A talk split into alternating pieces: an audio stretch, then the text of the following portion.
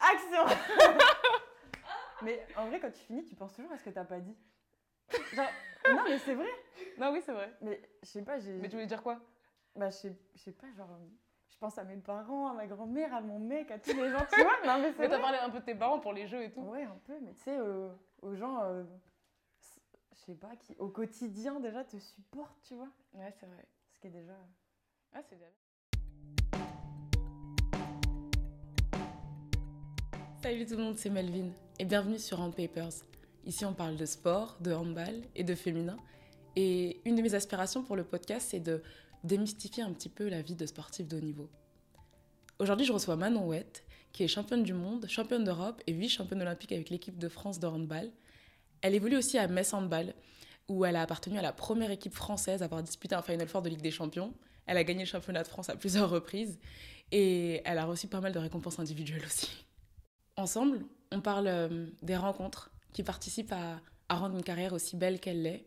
On parle aussi du sport de haut niveau dans sa terrible capacité à rendre euh, le quotidien des athlètes parfois très difficile. Euh, on évoque aussi les Jeux Olympiques, la diet culture, l'entrepreneuriat aussi un petit peu, tout plein de choses. Alors j'espère que cet épisode vous plaira et, et je vous souhaite une très belle écoute. Salut Manon. Jingle. Tac. Comment tu vas? Bien, bien. Et toi? Ouais. Bon, moi ça va, écoute, tu sors de l'entraînement là, ça s'est bien passé? Ouais, ouais, ouais, Ouais. Très, très bien. Très, très contente. Très contente de pouvoir euh, s'entraîner de nouveau après, euh, après une année un peu loin des terrains. ouais. Mm, C'est vrai, parce qu'en plus on arrive bientôt à la date anniversaire de, de ta double opération du genou, mais bon, ça on reviendra plus tard dans l'épisode. Euh, pour commencer cet entretien, maintenant je voulais parler un peu du, de- du Flow Hotel, cette auberge de jeunesse que tu as ouverte du coup il y a un an maintenant. Euh, alors moi je sais pourquoi, mais euh, ce nom, le Flow, a, un sens tout particulier pour toi. Est-ce que tu peux nous en parler? Ouais, tout à fait. C'est un mot qui m'a beaucoup parlé, que j'ai découvert à la base euh, grâce à un magazine auquel je me suis abonnée et pour lequel j'ai eu vraiment un coup de cœur. Et puis ensuite, ça m'a parlé quand j'ai vraiment découvert l'aspect psychologique de ce mot.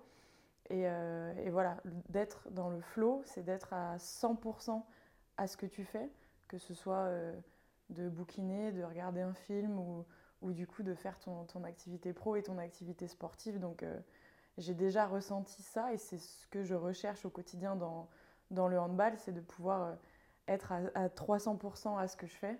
Et, je, trouve ça, génial. Quoi. Ok, donc du coup tu réponds déjà à ma deuxième question, c'était est-ce que c'est pour ça que tu joues au handball en fait? Est-ce que c'est pour ça que tu te lèves tous les jours, que tu vas t'entraîner deux fois par jour? Est-ce que c'est pour rechercher ça, cet état de... Alors on dit flow, mais on peut dire fluidité aussi? Euh, Est-ce que c'est ouais, ça qui t'anime au quotidien? Ben, à la base, je suis un petit peu, je pense comme tout le monde, j'ai commencé pour euh, prendre du plaisir. Et en fait, ça reste euh, le fil conducteur de, de l'activité, je pense. Ouais. Et, euh, et du coup, ouais, au-delà de ça, moi, je, je joue vraiment, vraiment pour ressentir des choses. Et c'est ça vraiment qui m'a manqué pendant cette année-là, de ressentir des trucs que tu ressens pas dans un quotidien peut-être un peu plus classique. Euh, c'est pour ça aussi que les, les spectateurs me manquent, parce que voilà, j'aime rentrer dans une salle pleine, j'aime euh, quand il y a de l'adrénaline, euh, j'aime ressentir des, des- des trucs hyper différents et d'être dans un, ascenseur émotionnel où tu vas rater quelque chose et puis réussir quelque chose et puis et, et pouvoir aussi partager ça avec, avec d'autres gens. Quoi. Mhm. Ok. Euh, ok, c'est trop bien. c'est trop bien d'entendre tout ça. Et, euh, mais bon, pour commencer, on va revenir un petit peu du coup sur, euh, sur, ton, pac- ton- sur ton parcours, euh, la genèse un peu de, de ta carrière. Donc déjà, à ton souvenir, à quand remonte en fait le, le moment où, où, où tu t'es dit, ok, là je joue au handball et je vais peut-être en faire un métier et ça commence à être un rêve. À quand remonte ce moment-là, si tu l'as vécu comme ça et euh, du coup, est-ce que tu peux nous parler donc, de tes années euh, plus jeunes, euh, d'adolescence, du coup, en tant qu'handballeuse Alors très tard, l'aspect haut niveau est venu très très tard. Euh, déjà parce que moi je suis d'une une autre génération, je suis un peu plus vieille, fait que hum, qu'en fait à l'adolescence ou même quand je suis rentrée, euh, en fait je suis rentrée d'abord en équipe départementale, Ouais. ensuite en équipe régionale et, euh, et à partir de là on m'a proposé le pôle, je suis allée faire les essais, je me suis décidée une semaine avant, je me suis dit putain c'est vrai il y avait le truc, le pôle là, j'ai dit à ma mère non vas-y j'avais, j'avais zappé en fait. J'ai dit, bah viens, vas-y, j'essaie. Je sais pas ce que c'est, mais enfin voilà, j'avais pas trop de visibilité sur ce que c'était. Mais je me suis dit, j'y vais histoire de pas regretter quoi. Et au moment où je suis prise, là, je contacte deux, trois autres filles que je connaissais euh, qui, qui, qui, qui, entraient. Et euh, elle me dit, vas-y, viens, viens, on essaie un an, on voit, tu vois. Et en fait, ça s'est fait comme ça. Au final, j'ai fait trois ans de pôle. J'ai commencé à y prendre goût, à mhm. prendre goût au fait de m'entraîner tous les jours. Et puis, euh, puis voilà, le défi que ça représentait, quoi. Mais encore une fois, on était dans une région, donc les Pays de la Loire, où il y avait le maximum du niveau, c'était Nantes, et c'était en N1 à l'époque. Donc en fait, et puis il n'y avait pas de hand à la télé, on avait moins de. Enfin voilà. Donc euh, le haut niveau, on n'avait pas connaissance de ça, quoi. On n'avait pas fait de muscu au pôle, c'était, on avait une, ah une entraîneuse qui était, qui était emblématique, qui était incroyable, super, mm. mais euh, on n'avait pas de vision du haut niveau, quoi. Donc euh, donc c'était aussi très cool, parce qu'il n'y avait aucune pression sur rien, on s'entraînait très dur tous les jours, mais voilà, il n'y avait pas, pas tout ça en ligne de mire, pas du tout. C'est au moment où en fait j'intègre France Jeune, on commence à me parler de centre de formation, etc. Ou ensuite, voilà, j'ai intégré le centre de formation de Fleury à la suite du pôle. Et à Fleury, j'ai vu ce que c'était que de la D1. Et c'est seulement là, en fait, à 18-19 ans, que j'ai vu ce que c'était. Et je me suis dit, pourquoi pas, quoi. Mhm. Ok. Et donc, est-ce que toi, tu as commencé à avoir des rêves, justement, pour toi, à titre individuel, de carrière? Et, euh, et, voilà, et comment ton environnement sportif, du coup, t'a peut-être accompagné dans, dans ta manière de rêver et de te construire? C'est difficile à.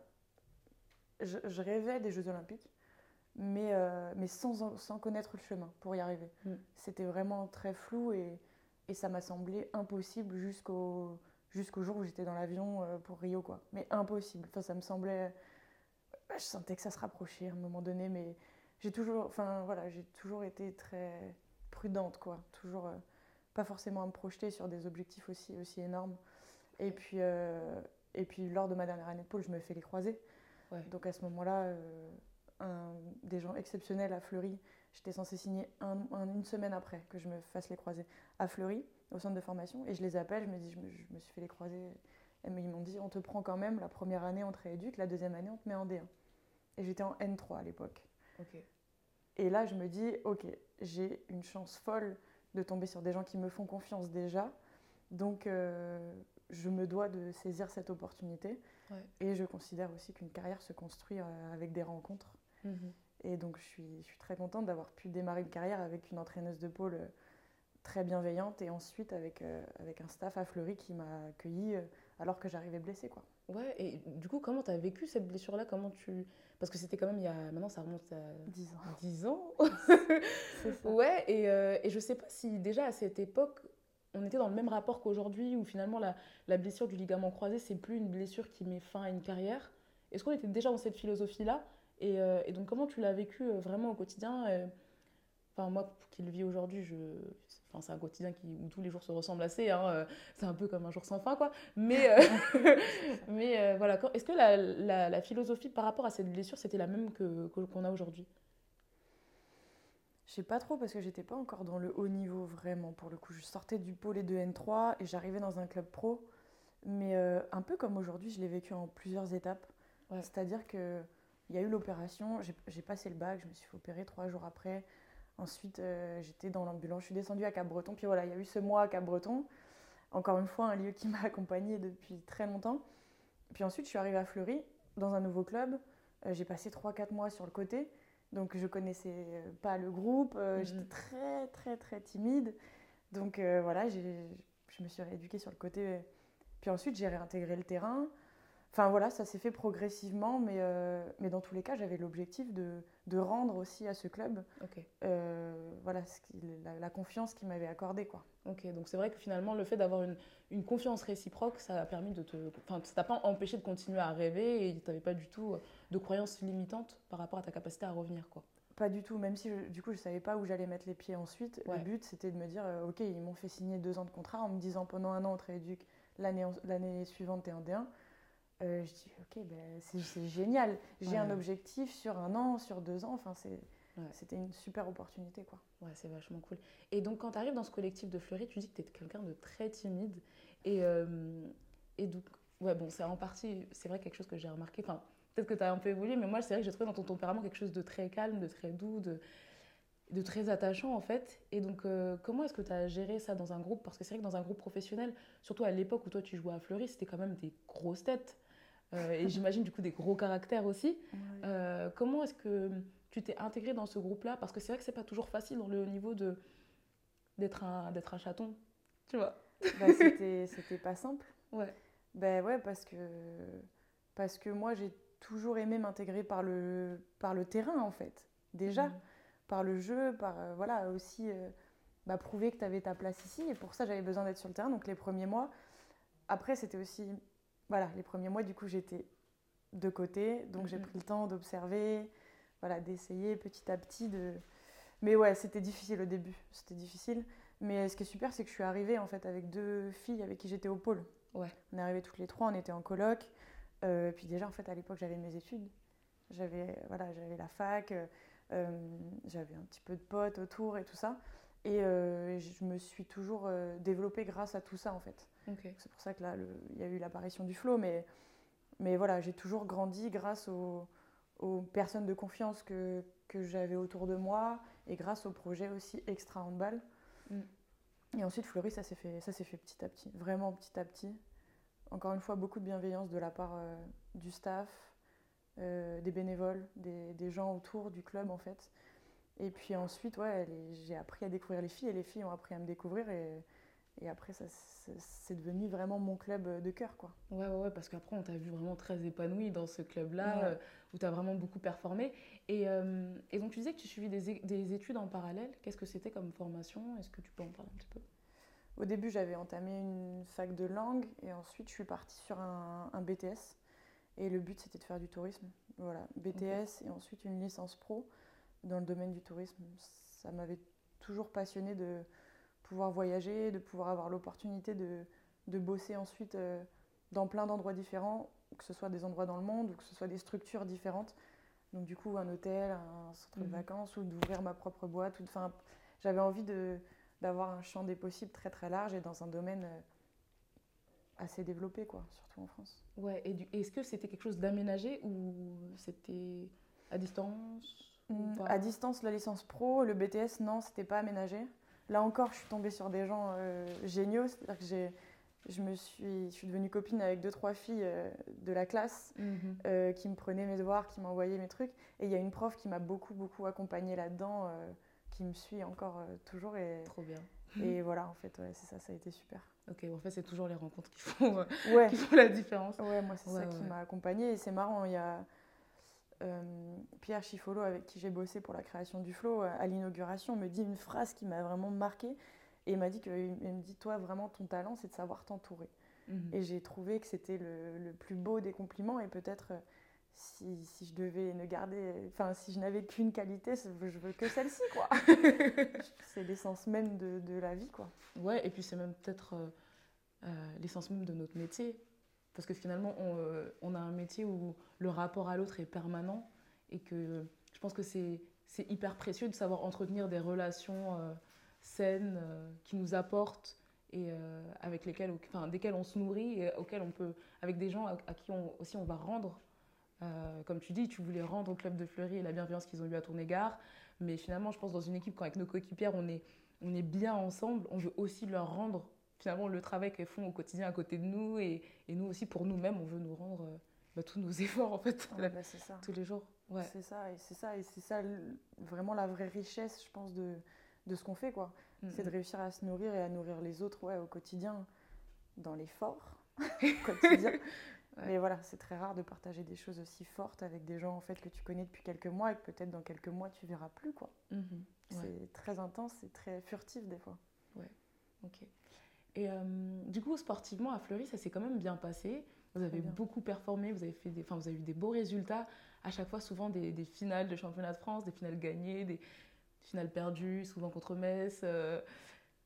Et après ça, tu es parti jouer en Allemagne à Thuringer. Et moi, j'ai le souvenir que des fois, quand j'en parlais avec des gens autour de moi, ils me disaient Manon, son passage en Allemagne, ça lui a permis de durcir son jeu.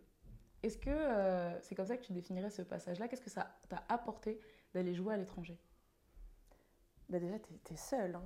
C'est-à-dire mm. que moi, je suis. C'était fou. Du coup, j'ai toujours été très entourée.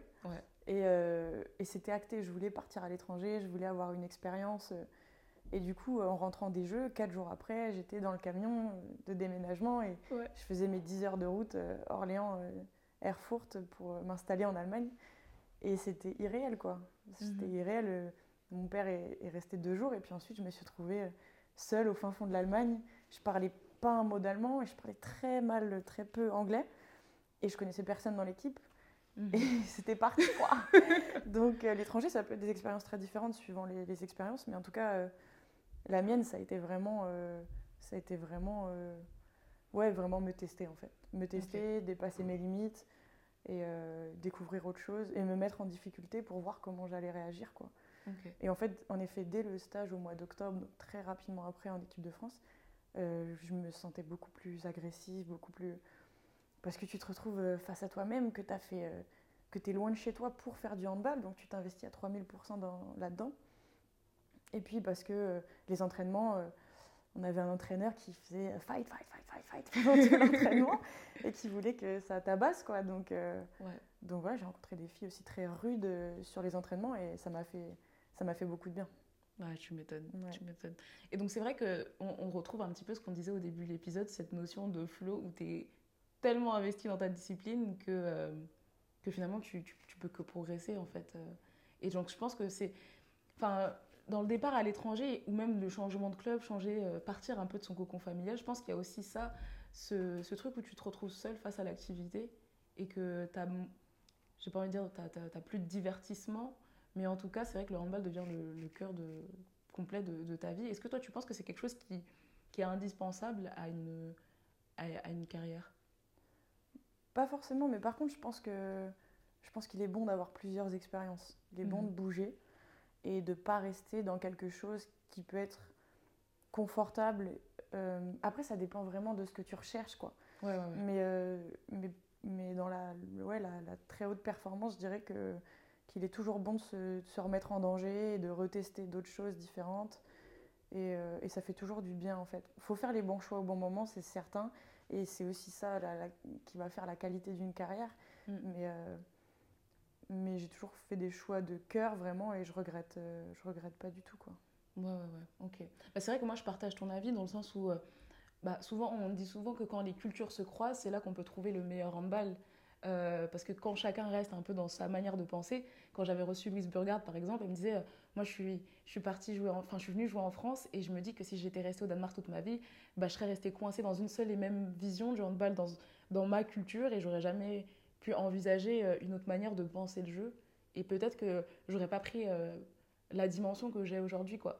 Et donc c'est vrai que croiser en fait les cultures, ça permet juste de, de s'enrichir là-dessus. Bah, que ce soit en France ou à l'étranger, l'opportunité de jouer avec des joueuses mm. de nationalités très différentes et de vivre aussi, puisque moi en Allemagne, je traînais beaucoup avec une petite bande où, où du coup il y avait une hongroise, une roumaine, une espagnole, une italienne et moi. Alors du coup on parlait un anglais qui me convenait très bien, tu vois, un espèce de truc approximatif. Et, euh, et c'était génial. Dans le jeu c'était super. Chacun venait avec son bagage euh, pour un objectif et puis, euh, et puis ouais c'est très très enrichissant quoi.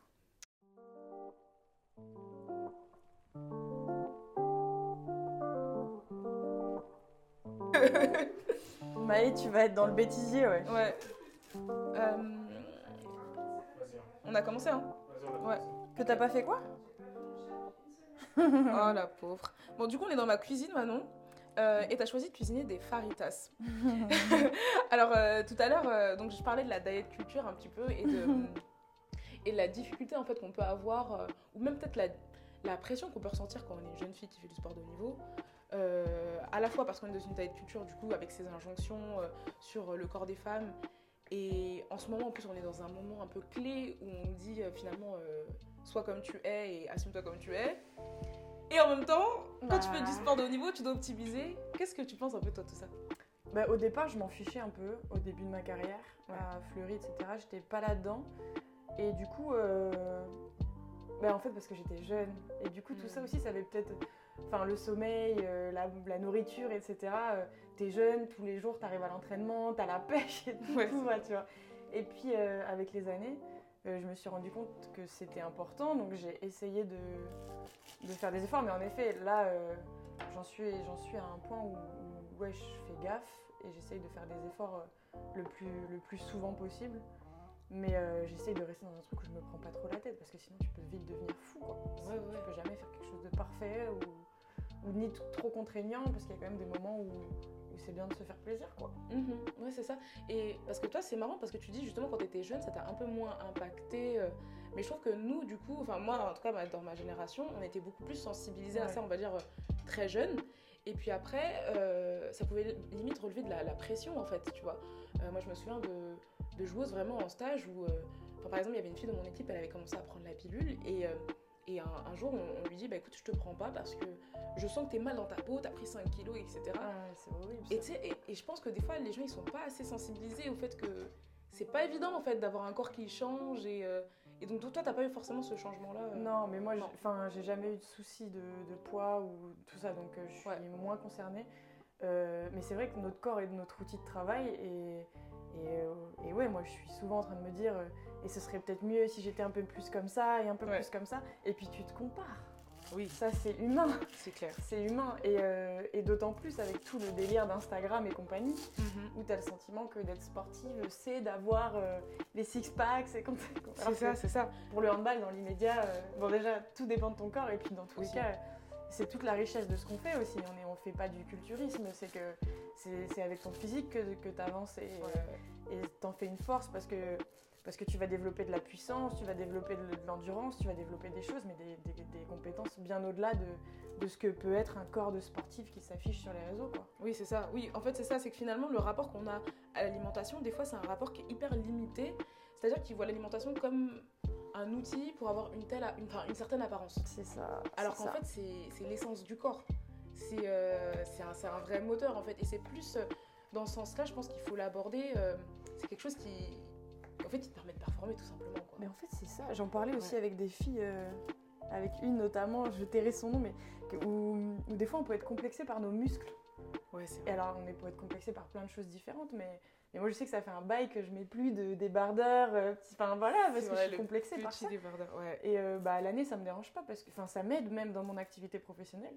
Et mon corps est un outil de cette activité professionnelle. Mais du coup, euh, ouais, quand tu. Quand tu vas à la plage. c'est pas la même. Ouais, c'est vrai a ce rapport. C'est vrai que le rapport au muscle. En fait, on est toujours dans une société où les choses sont un peu paradoxales. C'est-à-dire, c'est bien le muscle, mais, pas, mais trop. pas trop. Genre, c'est bien le six-pack, mais pas le reste. Exactement. ouais. Mais c'est ça, mais mais c'est pas comme. Enfin, je sais pas, c'est fou quoi. C'est fou. Alors que nous, la muscu qu'on fait tous les jours, on le fait pas pour avoir les six packs. On le fait pas pour ne pas avoir. De... On le fait juste parce que c'est nécessaire dans notre mhm. quotidien quoi. Ouais.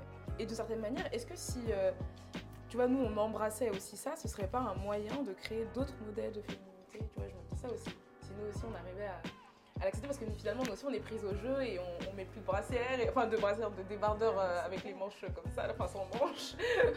et ça c'est un truc que j'entends de, bah, de, partout aussi. Moi aussi j'ai entendu depuis que, ouais, que j'ai 17 ans quoi. Enfin, c'est des trucs euh, qui se perpétuent vraiment je trouve de génération en génération. Oui, je pense que comme euh, n'importe quel corps, plus tu vas l'assumer, plus ça va créer des modèles pour des jeunes filles qui vont se dire ah bah c'est pas grave si je suis comme ça parce qu'elle elle l'assume, etc. Donc ouais, mmh. ouais tout à fait. Mais ouais, il y a encore du boulot à faire là-dessus. Et pareil, la libération euh, des corps comme ça, euh, c'est aussi quelque chose d'assez nouveau. Et, et, nous, quand on était jeunes, c'était quand même moins. Enfin, on n'en parlait pas en fait. Mais maintenant, euh, ouais, bien sûr, plus on créera de modèles, plus il y aura de, de, jeunes filles à se sentir à l'aise, quoi. Ouais, tout à fait. Tiens, je te passe l'huile, j'ai l'impression que le feu commence à chauffer. Ça Du coup, ouais, ça commence à sentir aussi. Peut-être mis trop fort. Peut-être, ouais, parce que ça chauffe. Oui. Oh, c'est chaud. Vas-y, c'est chaud, ça chauffe. Vas-y. Je poserai ma question plus tard. On laisse les poivrons cuire un peu. J'avoue que mon repas préféré, c'est le petit-déj. en vrai. En vrai de vrai. Pourquoi? Ça te permet bah, de rentrer dans ta journée, genre? Ouais, puis une espèce de. J'aime bien le matin, tu vois, en mode euh, le champ des possibles et, infini, tu vois. Il est infini. infini. Et j'ai trop la dalle quand je me lève et et là, euh, je fais du porridge le matin, je prends mon petit thé, je regarde Friends. Là, je, vis ma meilleure vie dans ces moments-là. C'est vrai. Trop bien.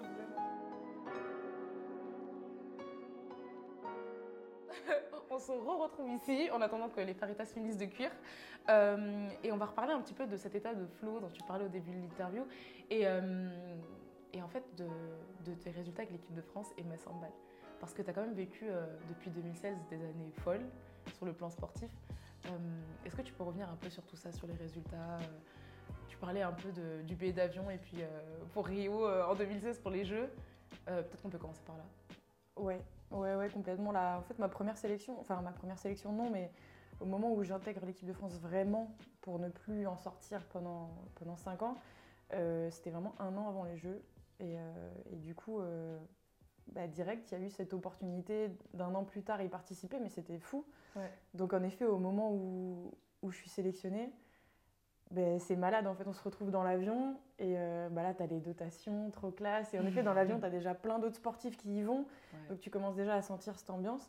Puis après, l'arrivée au village, où là, euh, moi, j'avais l'impression d'avoir gagné un, un jeu concours, tu vois. Juste être là. J'étais là comme ça avec ma valise et j'ai eu un sourire comme ça pendant, pendant la quinzaine euh, de, de joie et d'euphorie d'être mhm. d'être là. J'ai vécu ça vraiment à 3000%. Et évidemment, le scénario a été, a été incroyable, vraiment. Ça faisait deux Olympiades, je crois que les filles perdaient en quart. Et donc là, on passe l'écart en faisant une remontada contre l'Espagne. C'est incroyable, avec une audience de malades. Et moi, j'ai mes parents et mon frère dans les tribunes qui pleurent à la fin du match. Ouais. Et, euh, et j'ai vécu beaucoup de compètes avec ma famille auprès. Et euh, ça, pour moi, ça n'avait vraiment pas de prix de pouvoir partager ça avec mes proches. Mhm. Et, euh, et, voilà, donc sublime. Enfin voilà, les jeux, c'est probablement le meilleur souvenir, le meilleur souvenir de handball, clairement. Et puis derrière, quatre mois après, on se retrouve à l'Euro en Suède où on arrive à décrocher une médaille de bronze, ce qui était magnifique. Et derrière, les deux années suivantes, à, avoir le championnat du monde et le championnat d'Europe à la maison. Enfin, c'est irréel, quoi. Ouais, c'est fou parce que bah déjà, après les Jeux Olympiques, j'imagine que perdre une finale, c'est dur. Mais en même temps, il y a tout le rêve olympique qui fait que c'est quand même incroyable parce que, comme tu disais, dans les résultats précédents des équipes de France, ça faisait longtemps qu'on n'avait pas réussi à, avoir de résultats. On vous présente Nuggets. Euh, L'incruste. Pour les personnes qui n'auront que le son, Nugget, c'est le chat de Marie-Hélène Sachka qui se balade.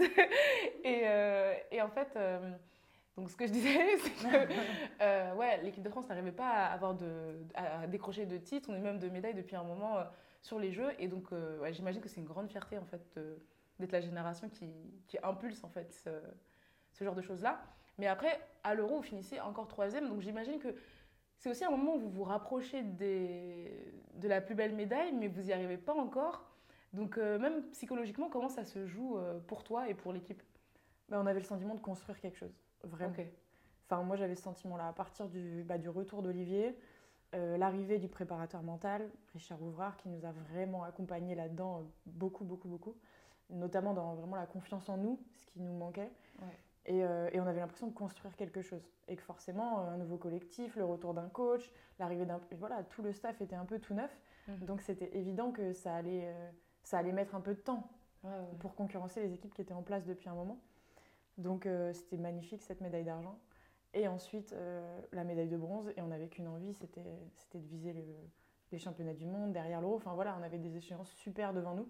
Et ce qui est super, c'est que le groupe a changé un petit peu, mais. Mhm mais il y a quand même beaucoup de. Enfin, voilà, le, la base est restée et, c'est ça qui était super de vivre des aventures comme ça avec, euh, avec ce groupe de filles. Quoi.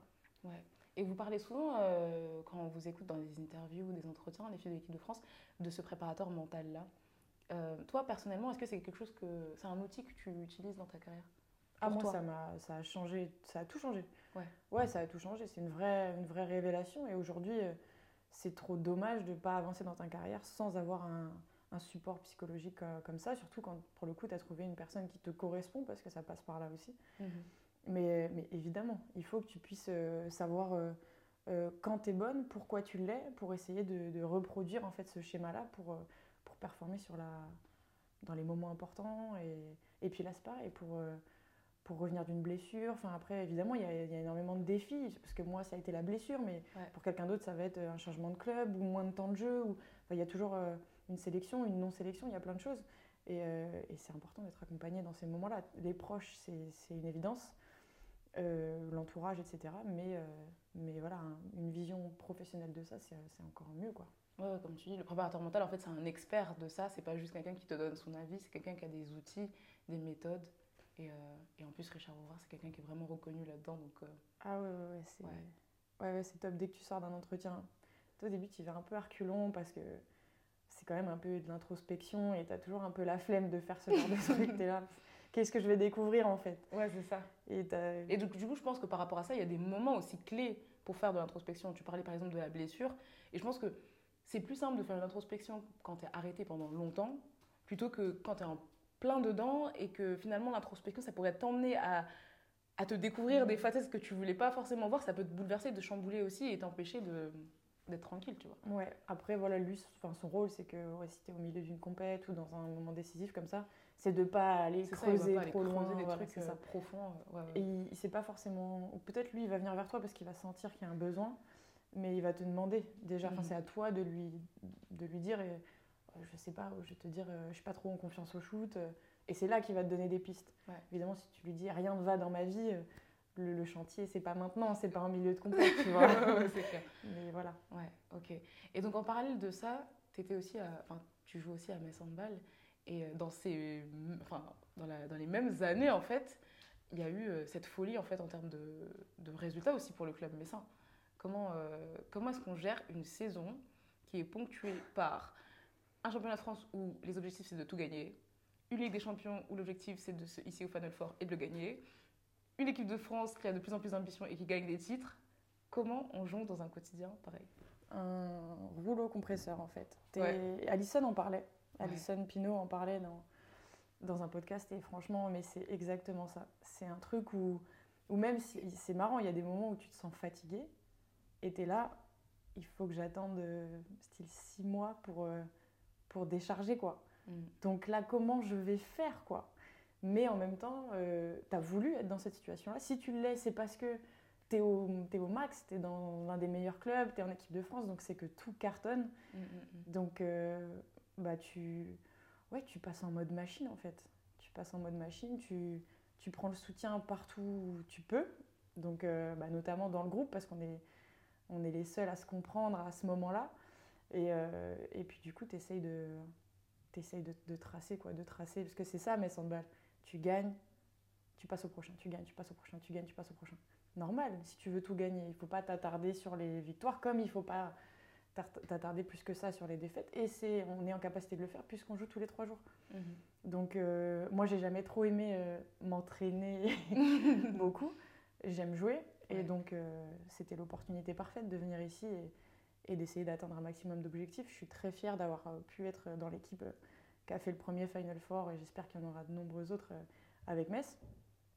Et puis, puis voilà, le titre de champion de France, la Coupe de France à Bercy. Mm. voilà, il y a des très très très belles choses.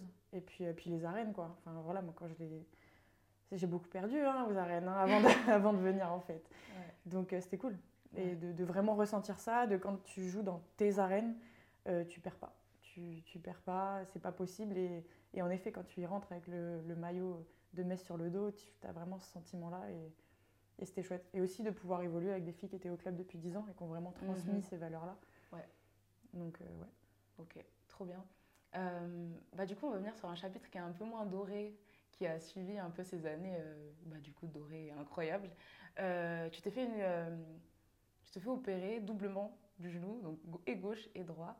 Euh, et, il me semble que c'était un peu en partie lié à une forme de burn-out en fait, euh, par rapport à tout ça et ce que tu viens de décrire maintenant. Euh, est-ce que tu peux me raconter un peu comment ça s'est, bah, comment ça t'est arrivé et comment tu, tu l'as vécu depuis un an maintenant, puisqu'on est à peu près à la date anniversaire? Voilà. Bah, ça a été des années en effet énormes en termes de résultats, en termes de, en termes de, de, sentiments, en termes d'émotions, de tout ce que je recherche vraiment dans mon activité. Mais j'avais moins en fait cet équilibre avec euh, la vie perso. Mhm. Parce qu'en fait, évidemment, quand tu es à fond dans le truc, tu perds un peu le, fil euh, de ta vie sociale, en fait, tout simplement. Euh, et, du coup, ça, ça m'a beaucoup manqué. Et, et puis, moi, j'avais l'impression que c'était moins des choix que des sacrifices. J'étais passée plus en mode ok, c'est plus devenu des sacrifices. Et, euh, et ça, c'est ce qu'il ne faut pas dans le sport. Vraiment, il faut trouver en fait, cet équilibre-là. Et, euh, et ensuite, les douleurs sont, sont apparues. J'en ai depuis un petit moment, mais là, sur la fin, juste avant de me blesser, les- l'année hein, quasiment avant, les derniers mois encore plus, j'avais des blessures chroniques quotidiennes. Donc euh, des tendinites chroniques à mes deux tendons d'Achille et à mes deux tendons rotuliens, euh, à mes deux genoux. Donc en fait, chaque matin en me levant, j'avais beaucoup de mal à marcher. Et, euh, et donc chaque matin, je pleurais en fait à l'idée de Mhm. devoir aller m'entraîner et de devoir performer à fond et de devoir tout gagner et de devoir en sentant très bien que j'étais pas euh, à 100% de mes capacités. Donc là, tu te sens un peu coupable bah, par rapport au groupe parce que tu te dis euh, putain, faut que je sois à 100%. Tu te mets la, la barre très. Moi, je me mets déjà des exigences de fou, mais là en plus, évidemment, les exigences club l'étaient aussi. Et je sentais que j'avais des douleurs qui m'empêchaient d'être à 100%. Donc, euh, donc ouais, ça a fini par me, me, me ronger un petit peu le cerveau, quoi, de me Mhm. dire putain, putain.